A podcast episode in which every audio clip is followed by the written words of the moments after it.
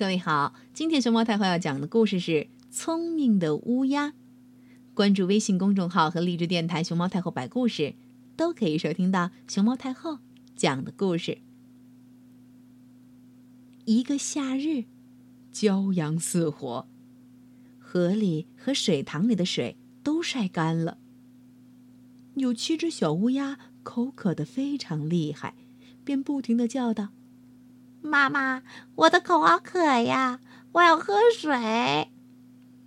乌鸦妈妈听后忙说：“好，好，好，紧紧的跟着妈妈飞吧。”乌鸦妈妈看见过有人从井里打水，觉得那儿准会有水喝。乌鸦们来到农家院子里的水井旁边，井旁边放着一个打水的罐子。里边正好有小半罐子的水，可是乌鸦们伸长了脖子，也够不到那罐子里的水。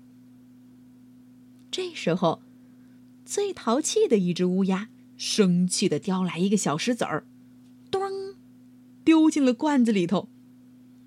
乌鸦妈妈看见了，灵机一动，说：“大家赶快去叼石子儿。”丢进罐子里吧。